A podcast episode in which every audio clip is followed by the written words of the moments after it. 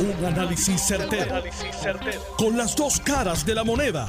Donde los que saben no tienen miedo a venir. tienen miedo a venir. Esto es el podcast de Análisis 630 con Enrique Quique Cruz. Yo soy Enrique Quique Cruz y estoy aquí de lunes a viernes de 5 a 7.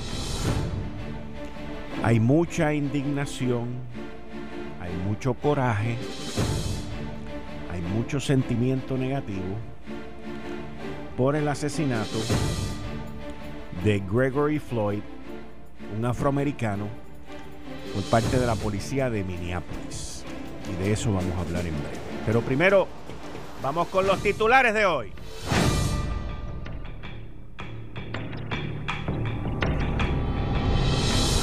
Indignación en la nación norteamericana por el asesinato perpetrado por un policía de la ciudad de Minneapolis contra el afroamericano George Floyd.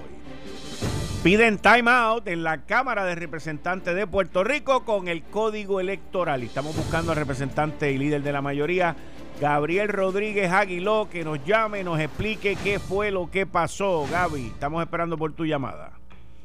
Sigue el tirijala entre el director del Instituto de Estadística de Puerto Rico y Lorenzo González. La junta de directores de ese instituto le dio 60 días más, pero el director ejecutivo del instituto sigue joroba que joroba y se convierte en un problema versus una solución. Regresa ya a la lotería electrónica, así que búscate pa' que te pegue, ya que, mira, mientras no llegan los chavitos de allá de, del desempleo, voy a pegar con la lotería electrónica. Congresista Raúl Grijalva empuja unas vistas públicas y unas enmiendas a la ley promesa. Pero yo me tengo que preguntar, ¿qué hay detrás de eso? Y tengo la respuesta para ustedes en el análisis que voy a hacer hoy sobre eso. Tribunal Apelativo de Puerto Rico ordena un nuevo juicio para Pablo Casellas y unos médicos allá en en España dicen que las mascarillas no provocan déficit de oxígeno o intoxicación con el CO2. Yo tengo mis dudas sobre eso, aunque lo digan un grupo de médicos. Y también les voy a explicar por qué. Porque tuve una experiencia con eso que para mí no existe ninguna duda de que algo raro te hace. Pero nada, hoy es miércoles con el gabinete de los miércoles. ¿Qué tenemos hoy? Tenemos aquí al Elizabeth Torres, como todos los miércoles, va a estar con nosotros hoy. Elizabeth Torres a las 5 y 30. Y a las 5 y 45, los 5 minutos con mi psicólogo, el doctor en psicología Abdiel Cruz.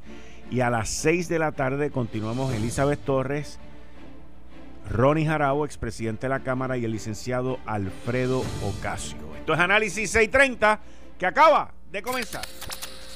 Son las 5 de la tarde en todo Puerto Rico. Puerto Rico. Hora de escuchar la evolución del análisis con el gabinete de expertos de mayor conocimiento en la radio puertorriqueña. Las fuentes más confiables. Fiscalización sin colores el Estado no puede pagar por la vagancia, el Estado no puede pagar por la ineficiencia, no puede pagar por la indecisión. Con las dos caras de la moneda, siempre en busca de soluciones. Es hora de escuchar a Enrique Quique Cruz en Análisis 630.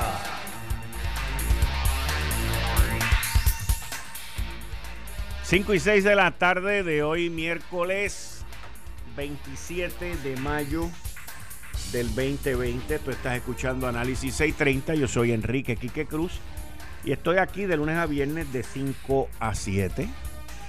Me escuchas en el área metro con el, por a través de la banda FM por el 94.3 FM en tu radio. Y les tengo que decir que en, los, en el mes de mayo, en este mes de mayo, han salido a la luz pública por unos videos dos incidentes en contra de dos afroamericanos en los Estados Unidos de América. Uno fue en el estado de Georgia y otro fue en, la, la ciudad de Minneapolis.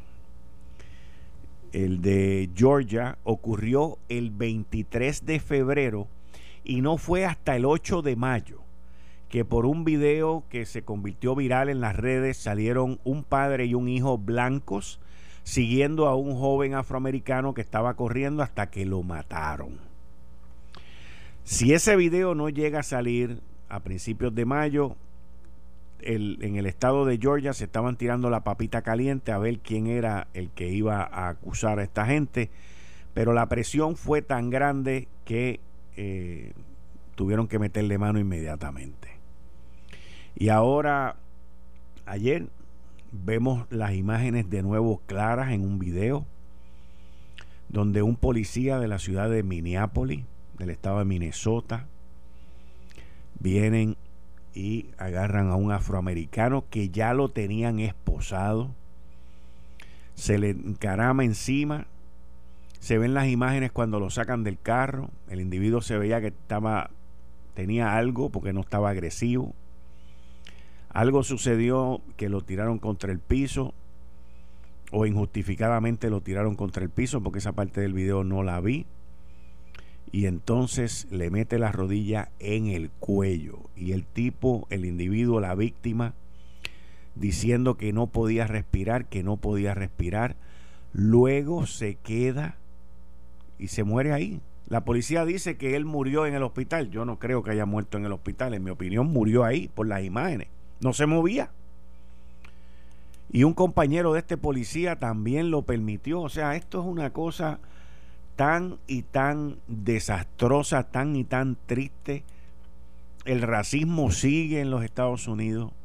El racismo y, el discrimen continúa. Y son esas imágenes y esos videos los que uno ve que entiende el por qué algunas policías, no todas, pues tienen que entrar en una reforma. Nosotros vimos las imágenes allá en el 2008 de aquel policía que está preso hoy, que asesinó a aquella, aquel señor que estaba allí, y lo mató con su revólver. Y estas son cosas que, que no tienen explicación, pero sí tienen mucha indignación. Y la nación norteamericana, pues lamentablemente, ha retrocedido en eso. Y hay demasiada división, demasiada, demasiada gritería, demasiado bullicio y demasiada injusticia. Eso, no, eso es completamente inaceptable. Yo le pido a los policías en Puerto Rico que me escuchan, y yo sé que muchos me escuchan, que miren ese video que miren ese video completito para que vean, para que estudien, para que aprendan lo que no se debe hacer. Y si alguien que usted está arrestando le está pidiendo a usted, después de estar esposado, le está pidiendo auxilio, que no lo puede, que no puede respirar o que no puede pasar algo, pues usted lo tiene que auxiliar. Miren eso para que eso nunca les pase a ustedes. Miren eso para que ustedes nunca hagan eso. Y miren eso para que ustedes con sus compañeros tampoco permitan que eso ocurra frente a ustedes. Porque en Minneapolis sacaron a cuatro ya. Y eso es horrendo, horrendo. Pero la reforma de la policía en Puerto Rico lamentablemente está perdida en el espacio. Perdida en el espacio. Perdida en el espacio. Bueno. Continuando con el próximo tema. Estamos buscando al líder de la mayoría del Partido Nuevo Progresista, el representante Gabriel Rodríguez Aguiló, o si el presidente de la Cámara, Johnny Méndez, que hablamos ayer con él, nos quiere llamar también.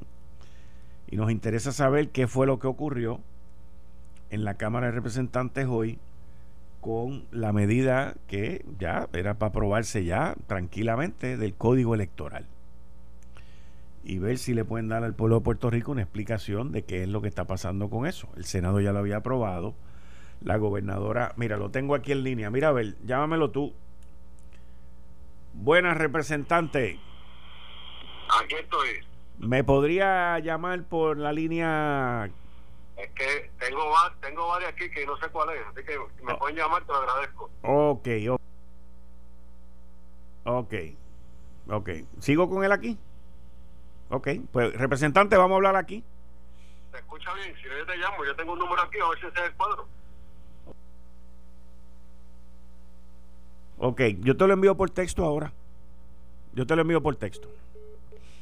Bueno, ya en unos minutitos vamos a tener al representante Rodríguez Aguiló para que nos explique eh, esto que ha ocurrido hoy. Le estoy enviando un número, el número de la Baticueva, para que nos llame directo aquí inmediatamente. Perdóname, representante, es 787 y ya en un breves minutos, en breves segundos nos debe estar llamando el representante a ver qué fue lo que ocurrió con esta medida, porque esto ya el Senado había hecho las enmiendas y se suponía que la Cámara de Representantes eh, pues le diera paso, pero surgió una situación en la cual entonces eh, decidieron pedir un time out y, y ver cómo, cómo, cuáles van a ser los procesos. Esta medida, pues las minorías eh, las están atacando de que el PNP se quiere robar las elecciones.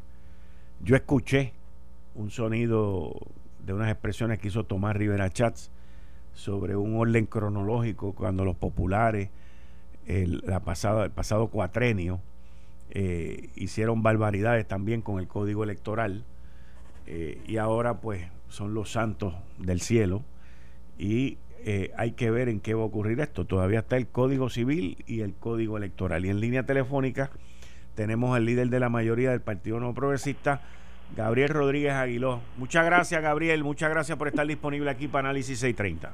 Sí, como siempre, claro, Piqué y disculpa que no te contesté ahorita, pero estaba reunido con un grupo de alcaldes y el presidente de la Cámara, por eso no te pude contestar. No, yo entiendo, yo entiendo, pero agradezco, agradezco el, el, el, que llamen, el, cumplir con el ya llamado. estamos, cuéntame, ¿qué, qué, te puedo ayudar? ¿Qué pasó hoy con el código electoral que pidieron ahí un timeout y que la cosa como se paralizó según lo que he leído en, en varios medios?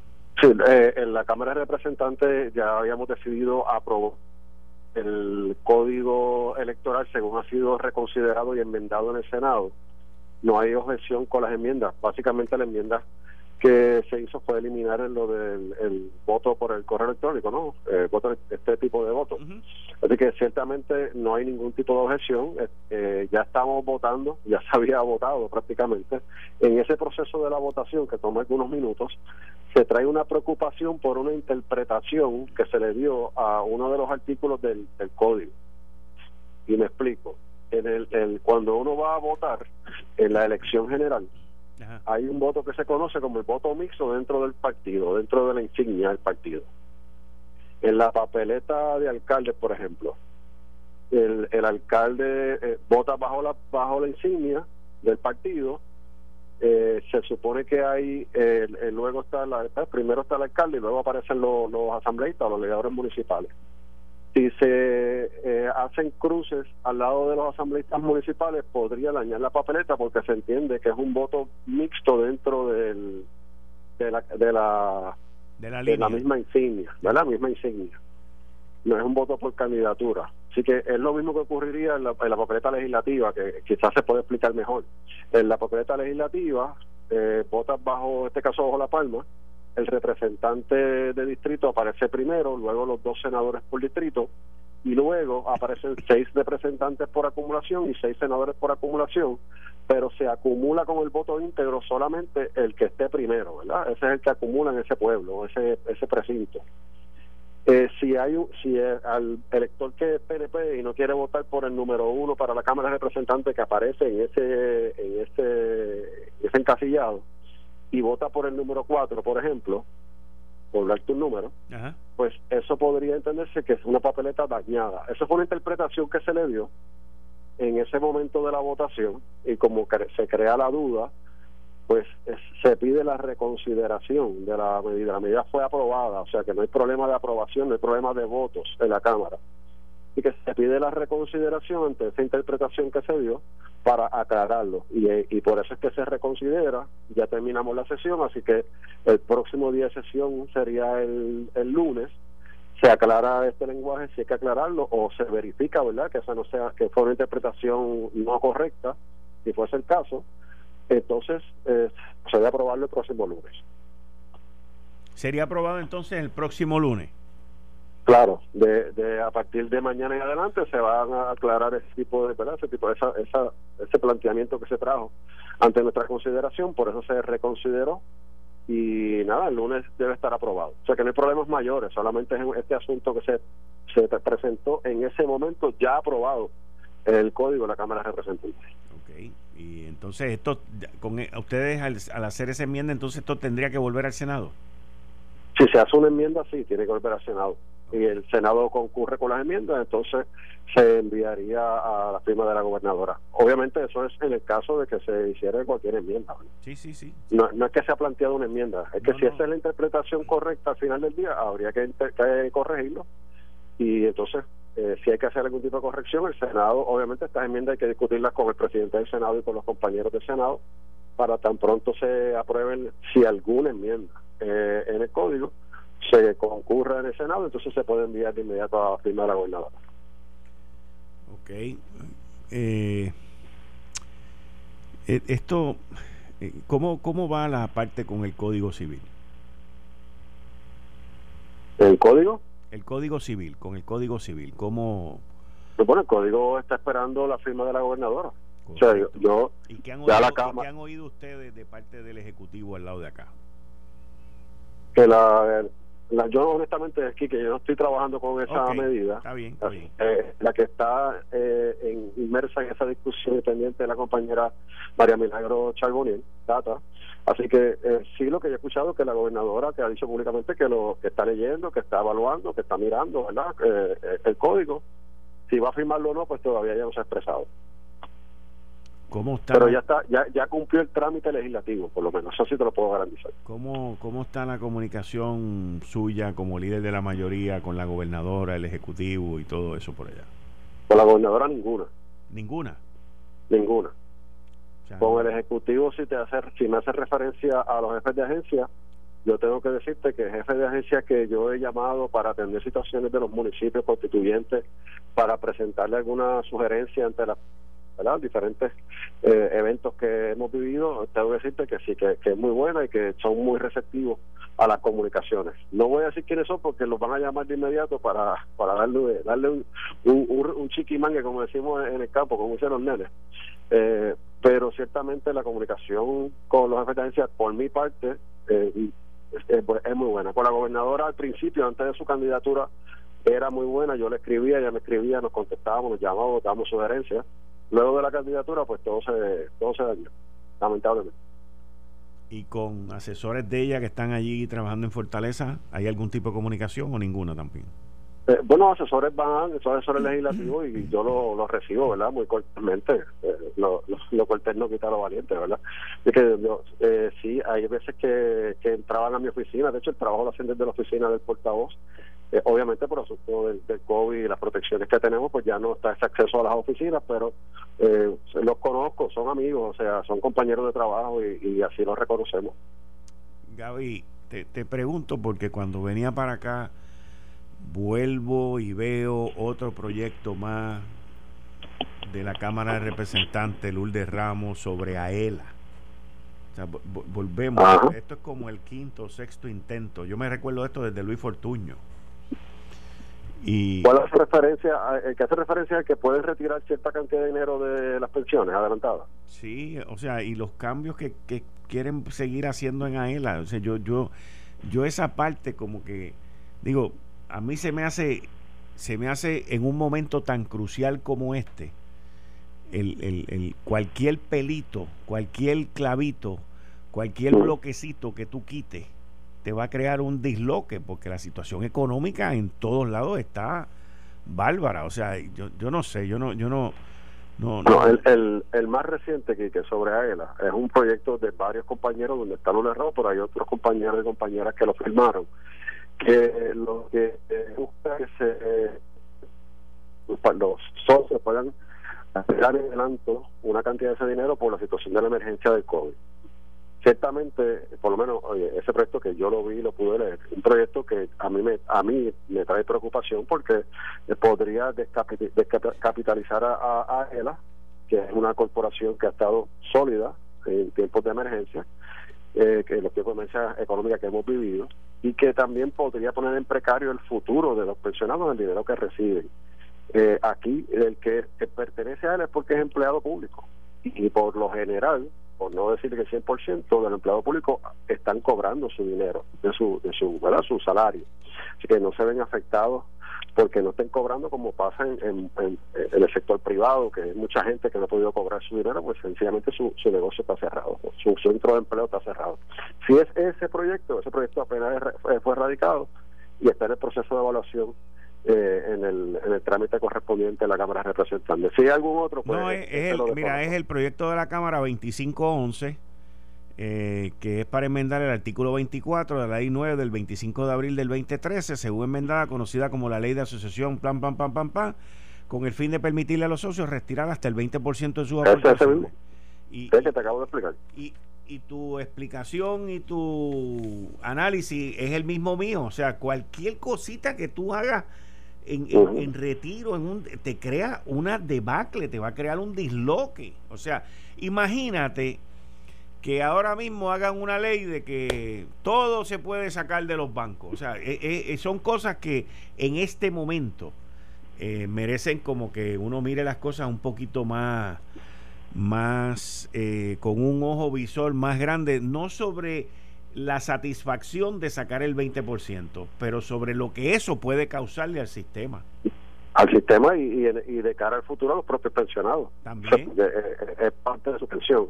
Y ya lo están tirando para atender Así que, eh, vuelvo y repito, o sea, el, el empleado público, el empleado público ha recibido su, su sueldo constantemente, no se, no se han detenido los pagos Así que no, no veo, ¿verdad?, eh, de qué forma eso podría beneficiar al empleado, más allá de tener un dinero adicional en este momento. Así que eh, no lo veo factible, creo que podría crear una situación de, de, capitalizar a, a ELA y también eh, de cara al futuro podría afectar eh, los bolsillos de los propios pensionados. Así que ciertamente pues el proyecto que se está evaluando no es que se vaya a aprobar, yo tengo mis preocupaciones, yo tengo mis objeciones porque lo puedo ver. Yo te puedo dar un ejemplo, eh, Quique, eh, en la hermana República Dominicana hay un proyecto que es bien controversial que básicamente persigue que los eh, los, los, que están acogidos, que son del sector privado, a lo que es eh, la AFP, que es una organización de retiro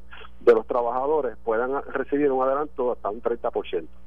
Pero ciertamente en la República Dominicana no están cobrando, no están generando dinero, o sea, eh, eh, no tienen los beneficios que, que han tenido ¿verdad? los ciudadanos americanos que están aquí en Puerto Rico, fondos federales y otras ayudas allá no hay ayuda, así que allá pues uno podría reconsiderarlo, ¿verdad? Y favorecerlo, pero acá en Puerto Rico pues obviamente, como te dije, son varias vertientes que nos preocupa que puedan eh, provocar de cara al futuro una debate económica en la organización, pero también en el bolsillo de los propios pensionados. Muchas gracias, Gabriel Rodríguez Aguiló. Muchas gracias por estar aquí en Análisis 630. Siempre la que estamos a todos Muchas gracias. Y ustedes escucharon a Gabriel Rodríguez Aguiló, el líder de la mayoría, eh, respondiendo el llamado que le hicimos sobre el, el time out que pidió la Cámara de Representantes con el Código Electoral, eh, buscando el que se aclare una interpretación eh, dentro de ese código, así que me dice él que ya para el lunes pues todo esto debe estar resuelto. Eh, estás escuchando el podcast de Noti1, Análisis 630 con Enrique Quique Cruz como todos los miércoles a las 5 y 30 con Elizabeth Torres. Elizabeth, ¿cómo estás? ¿Todo bien? Buenas tardes, Quique. Saludos, saludos a ti, a todos los radioescuchas, a todos los, a todas las personas que trabajan junto con nosotros para hacer este programa el número uno imposible. Muchas gracias, Elizabeth. Todo bien, todo el mundo bien y tú saludable. Estamos saludables, que es lo más importante. Este, un poco ajetreados con los exámenes finales del semestre, ¿verdad? Que esto está bien fuera de lo normal, ajustándonos y, y Kike, te escuchaba hace un ratito hablando sobre el incidente con esta persona afroamericana que acaban de, bueno, que acaba de perder su vida luego de, una intervención policíaca. Y te digo, Kike, que yo estos días que he estado estudiando intensamente me he tratado de mantener al margen de ciertos, de, de los medios un poco, pero es precisamente para mantener la estabilidad, ¿verdad? Y cuando vi el video, te confieso que me hizo. Yo venía con otro tema, quería hablar un poco de la educación, que es un tema importante para mí también y para, yo sé que para mucha gente que nos escucha. pero tuve que cambiar entonces mi este diálogo contigo y con la gente porque verdaderamente yo he visto que los crímenes motivados por odio como que han cogido un auge durante el COVID y de hecho así lo, lo han manifestado distintos medios eh, y, este problema del discrimen racial no solamente pasa en los Estados Unidos, también ocurre en otros países con otras nacionalidades. Eh, se disparó los crímenes motivados por odio en Inglaterra en contra de los asiáticos. Eh, aquí en Puerto Rico, tú sabes que hace unos, fue, en abril me parece, que hubo unos asesinatos también con dos, dos mujeres transgénero. Y, y es que, y ahora este, este crimen tan horrible que yo creo que está corriendo el mundo entero ya esta noticia, me parece a mí que demuestra la, la falta de estabilidad que hay en la sociedad aquí, que es un problema de salud mental lo que nosotros estamos enfrentando, que se agrava con esta situación del COVID y que se agrava también con las conductas violentas de personas en la política también, que promueven este tipo de conductas, que promueven el odio con sus discursos y a veces no ven la magnitud de a dónde llegan estos discursos de odio. También quiero traer a la atención este aquí que en esta misma línea el incidente de Alexa. Tú sabes, Kike, que lo que motivó ese incidente, esa muerte penosa y triste que todos lamentamos, fue precisamente un llamado que hizo un padre a través de las redes que ni siquiera en ese llamado hubo intención de, de que le hicieran daño a esta persona, pero él trató de, de, alertar sobre una conducta que él entendía que estaba ocurriendo, luego nos enteramos que no, pero eso, eso lo que hizo fue detonar eh, eh, ese odio en algunas personas que finalmente acabaron con la vida de Alexa. Así que yo creo que estamos ante un llamado mundial en torno al aumento de la violencia, lo que hablábamos la otra vez sobre el maltrato hacia la mujer, el maltrato hacia los niños también. Hemos tocado estos temas porque definitivamente el COVID ha, hecho que afloren viejos problemas en una sociedad que alega ser progresista y nueva. Eso es preocupante, Quique. Mm está... Yo te voy a decir, eh, y tú eh, entraste más o menos en ese tema, pero la situación de maltrato, acoso, eh, durante este lockdown en Puerto Rico por lo menos, y la cantidad de casos que hemos visto de esposos maltratando a su esposa, de niños siendo maltratados, eh, y, ha sacado todo eso para afuera eh, cuando se supone que has tenido más tiempo de estar con tus hijos, has tenido más tiempo de estar con tu esposa o con tu esposo, o sea, y ahí es donde se ha aflorado eh, todo eso que ha estado escondido por la separación de salir, ir a trabajar, mandar los nenes a la escuela, todo ese tipo de cosas, y de momento pues esto se convierte en en una locura completamente inaceptable. O sea, eh, la policía todavía no ha, no ha, dado ni una sola estadística sobre la, situación de la violencia doméstica, sobre el acoso, sobre el abuso de los niños, el departamento de la familia también. Y si tú no tienes estadísticas y no tienes esa información, tú no sabes qué está pasando allá afuera. Y no puedes entonces tampoco intervenir. Sí, y, y, y, y lo vivimos, ¿entiendes? La estadística no existe para remediar y para, para establecer planes de acción, pero nosotros lo vivimos a diario. Mira, a veces vemos estas situaciones que ocurren en los Estados Unidos eh, contra la comunidad afroamericana, que es triste y es una realidad, no es la única, pero es la mayoritaria en este sentido del discrimen racial y, y los crímenes de, eh, motivados por el odio. Eh, pero mira, yo lo he visto también en Puerto Rico, Quique. Yo me he enfrentado durante el COVID a tres incidentes de racismo en Puerto Rico, en instituciones educativas de Puerto Rico, de personas, eh, un, eh, los, un profesor de una empleada eh, de, de, de institución y también un estudiante que lo vivió. Los tres son de raza negra y ahí es donde tú, tú ves este tipo de conducta en los Estados Unidos y tú piensas que eso es algo lejano, que es algo de la nación. Pero Quique, eso sucede en nuestra isla y eso sí que es triste cuando tú sabes que nosotros tenemos una mezcla que, que nosotros no podemos negar.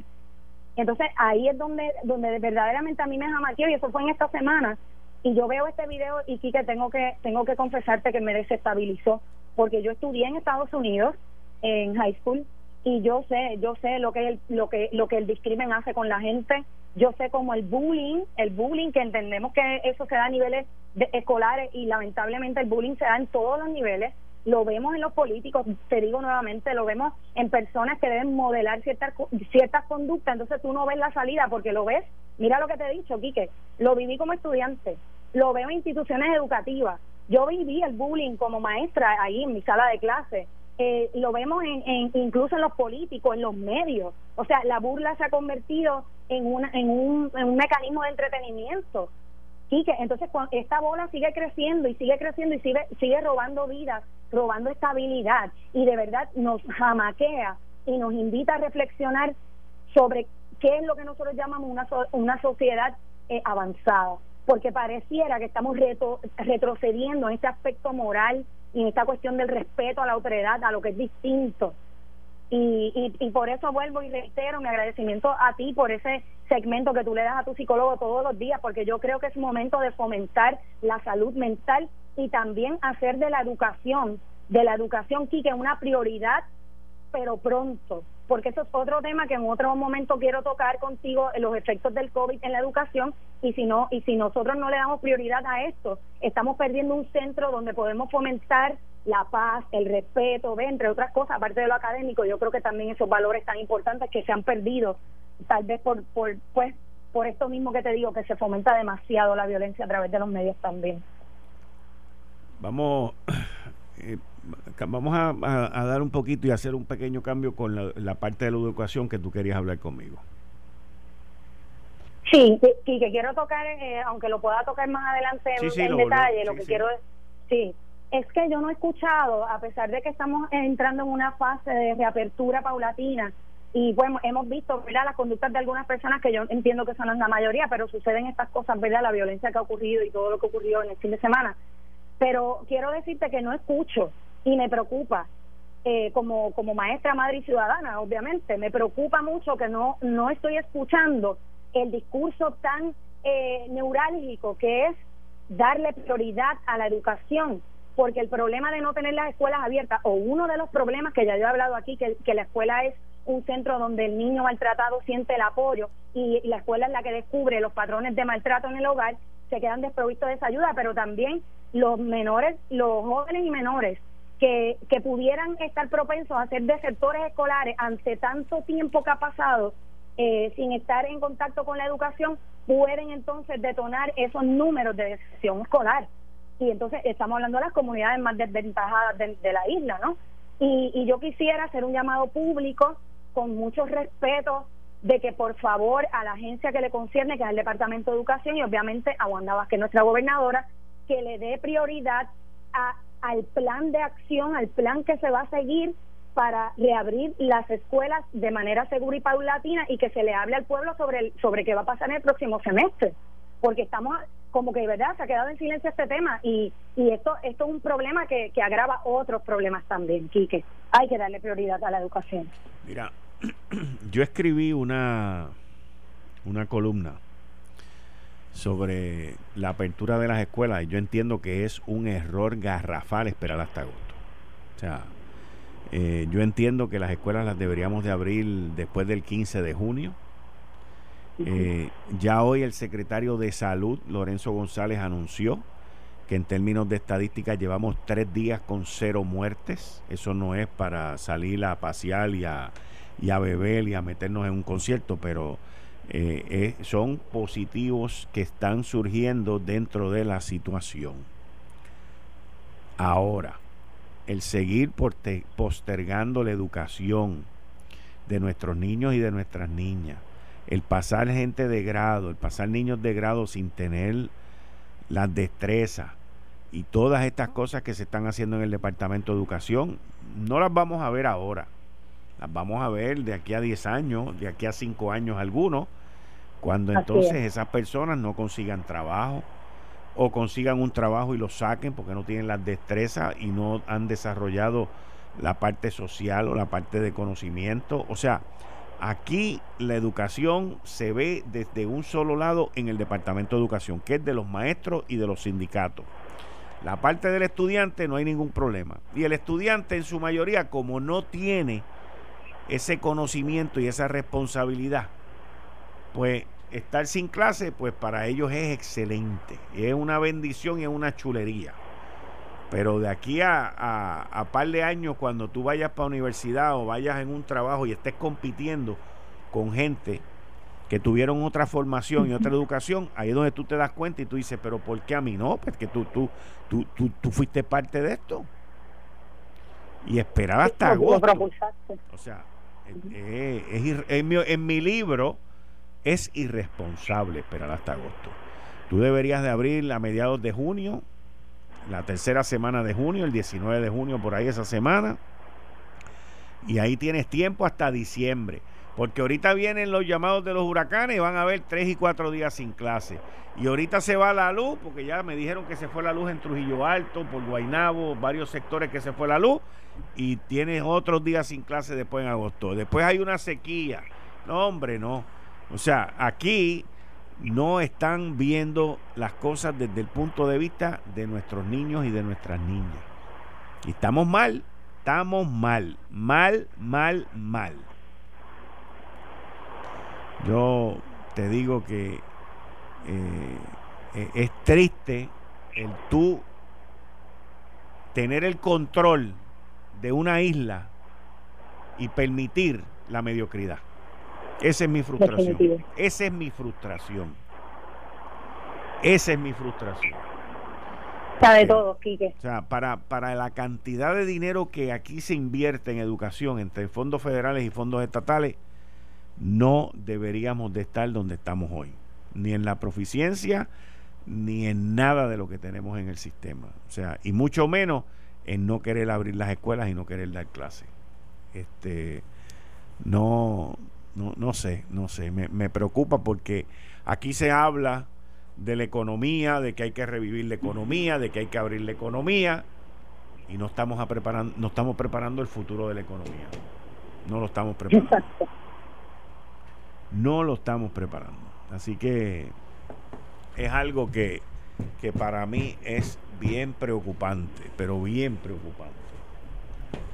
Y nosotros pues tenemos que bregar con eso. No te me vayas que voy con mis cinco minutos con mi psicólogo para que me calme ahí un ratito. Así que no te me vayas. Gracias, Kiko. Buenas tardes, doctor en psicología, doctor Abdiel Cruz. Bienvenido como todos los días en Análisis 630. Aquí estamos, vamos a ver, ¿cómo, cómo, ¿con qué vamos hoy? Saludos, Kike, un honor. Hoy ha sido enorme de tantas situaciones, pero aquí estamos, aquí estamos. Hoy vamos a trabajar el tema de la pandemia eh, del coronavirus. Es una prueba para nuestro sistema de valores y la humanidad. Eh, la crisis, esta crisis de la pandemia, eh, dice la, algunas eh, celebridades que a la medida que los beneficios de las décadas de progreso social y económico se vuelven vulnerables, la realidad es que la humanidad entrará en una gran crisis. pero la crisis que se avecina es de valores y crisis de derechos. Yo creo que es necesario recordar que vivimos un mundo interconectado, cada país no individual. De hecho, el coronavirus lo, lo puso evidencia, evidente, debo decir. Ningún país puede aportar que está solo. Ninguna parte de la sociedad es ignorada cuando enfrentamos efectivamente una situación global. Eh, hay un artículo que estuve leyendo hace poco de, The Guardian de, de la ONU, ¿no? Es una publicación de la ONU y afirma que el COVID-19 es una prueba, no solo para nuestros sistemas como naciones o como países, o no importa cómo le llamemos, como gobierno, pero es un mecanismo de atención a la salud para responder a las enfermedades, sino también para trabajar juntos como comunidad, como país, como gobierno, como como como nación, no importa el contexto como lo veamos, ¿verdad? Eh, en las próximas semanas eh, y meses se aproximan grandes crisis y, y la el elemento de derechos humanos es una de las áreas que más se van a afectar. Eh, lo he estado leyendo, hoy estuve en el corto tiempo que pues muy muy muy cargado de trabajo, pero en poco tiempo que estuve analizando mi preparación para el programa lo estuve leyendo. Eh, ciertamente que mientras más nosotros nos adentramos a esta crisis, nos damos cuenta de que uno hay barreras para la atención médica y para el manejo de la situación salubrista o la salud pública del país. Dos, hay desconfianza en las instituciones que nos dirigen o de gobierno. Y me voy a detener un solo minuto. Eh, en nuestras intervenciones de crisis, dirigiendo la salud mental, dirigiendo los protocolos y procedimientos de todo un municipio, es la oportunidad que Dios me ha dado. Nos damos cuenta, eh, la intervención epidemiológica, el director médico y yo, de que la mayor crisis que está habiendo en este momento es la desconfianza de instituciones. Y eso provoca una incertidumbre y provoca un efecto directo en la salud mental. Y lo voy a decir porque el gobierno es el responsable, el sistema, ¿verdad? Déjame cambiar un poquito, que el sistema es responsable directo de que las instituciones tengan en sí la responsabilidad y que tengan eh, la moral para manejar o la sensibilidad para manejar las situaciones. Eh, por eso es que nosotros, si no trabajamos este elemento, la realidad es que lo que se avecina, lo que se avecina, debo de mencionar, en los próximos meses y próximas semanas va a ir en creciendo o en aumento la realidad de salud mental de Puerto Rico. La crisis, la ansiedad, eh, el miedo va a continuar. Y eso eh, yo creo que si queremos hacer algo sin tener que invertir nada, vuelvo a repetir, si queremos hacer algo sin tener que invertir nada, comenzamos con desarrollar la confianza en las instituciones eh, del sistema, pues confianza en, el gobierno, ¿verdad? Y yo sé que por años y décadas, y ya voy terminando, las instituciones de este país moralmente, eh, la confianza institucional que tiene va en declive de hecho, yo no sé si eso dentro de la escuela de administración pública de la Universidad de Puerto Rico se discute. Yo no he estudiado administración pública, pero sería interesante dentro de los análisis eh, científicos, ¿verdad? De manejar la confianza del país hacia las instituciones. Mientras menos confiamos, más vulnerables nos volvemos como país. Y termino, eh, he decidido terminar mi, mi, mi humilde participaciones con una frase. Esta es mi frase hoy, Quique. Cuando el miedo y la incertidumbre entran en acción, los oportunistas nunca están lejos. Vuelvo a repetir, cuando el miedo y la incertidumbre entran en acción, los oportunistas o las oportunistas nunca están lejos. Y de ellos tenemos que cuidarnos como, como país o como nación o como comunidad. Que es muy lógico esa, esa frase cuando el miedo y la incertidumbre entran en acción, los oportunistas nunca están lejos, porque también hemos visto durante este periodo de lockdown y de pandemia, como el número de fraudes también ha incrementado, atacando a las personas mayores, eh, que son en ocasiones los más vulnerables. Correcto. Especialmente con la repartición de los 1.200 pesos de, del gobierno federal, con lo del PUA y con todo ese tipo de cosas que gente eh, se meten, consiguen los números de teléfono, llaman a la gente, le piden el número de seguro social, le dicen que le van a mandar los chavos, pero que ellos tienen que mandar 100 dólares para acá y hacen 20 barbaridades para defraudar a la gente en momentos de miedo y de incertidumbre como los que estamos viviendo ahora. Yo llamo más yo llamo los oportunistas institucionales, que son los velagüiras en el lenguaje pueblerino. Están esperando que algo pase para tomar acción y, sacar ventaja. De ello hay que cuidarnos como país. Hmm. Esto, esto y, y, entonces si en adición a eso le ponemos que el sistema de educación pública no le gusta trabajar ni no le gusta dar clase y están seis, ocho meses sin dar clase, para que los maestros y los sindicatos no hagan nada. De lo que estamos hablando es de un pueblo menos educado, con, menos preparación para poder separar, ¿ok? y, poder enfrentar el miedo y la incertidumbre y poder separar el fraude y que los vengan a, tomar el pelo y a engañar, pues estamos fríos. Nosotros mismos estamos preparando la, la base para que los fraudes los abusos, los robos incrementen? Yo creo que esta pandemia es la mejor excusa para reformar completamente el Departamento de Educación. Yo no sé si lo aprovechan. deberían de aprovechar el sistema educativo, se debe reformar, aprovechar esta crisis.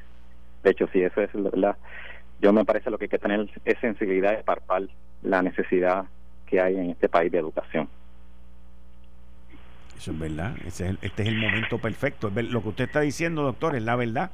Este es el momento idóneo, no hay nadie en ningún sitio. Ahora tú puedes venir y todos los cambios que tú quieras. Correcto, y, pues y después mídelo. No hay que medir primero para luego hacerlo. por eso es que hay que tener iniciativa propia. Y si algo lleva a uno a desarrollarse hasta a nivel económico, es la educación. La educación liberta a un país. Mm. Doctor, pues muchas gracias. Y que un honor. Gracias a ustedes. Esto fue el, podcast de Notiuno. Análisis 630 con Enrique Quique Cruz. Dale play a tu podcast favorito a través de Apple Podcasts, Spotify, Google Podcasts, Stitcher y notiuno.com.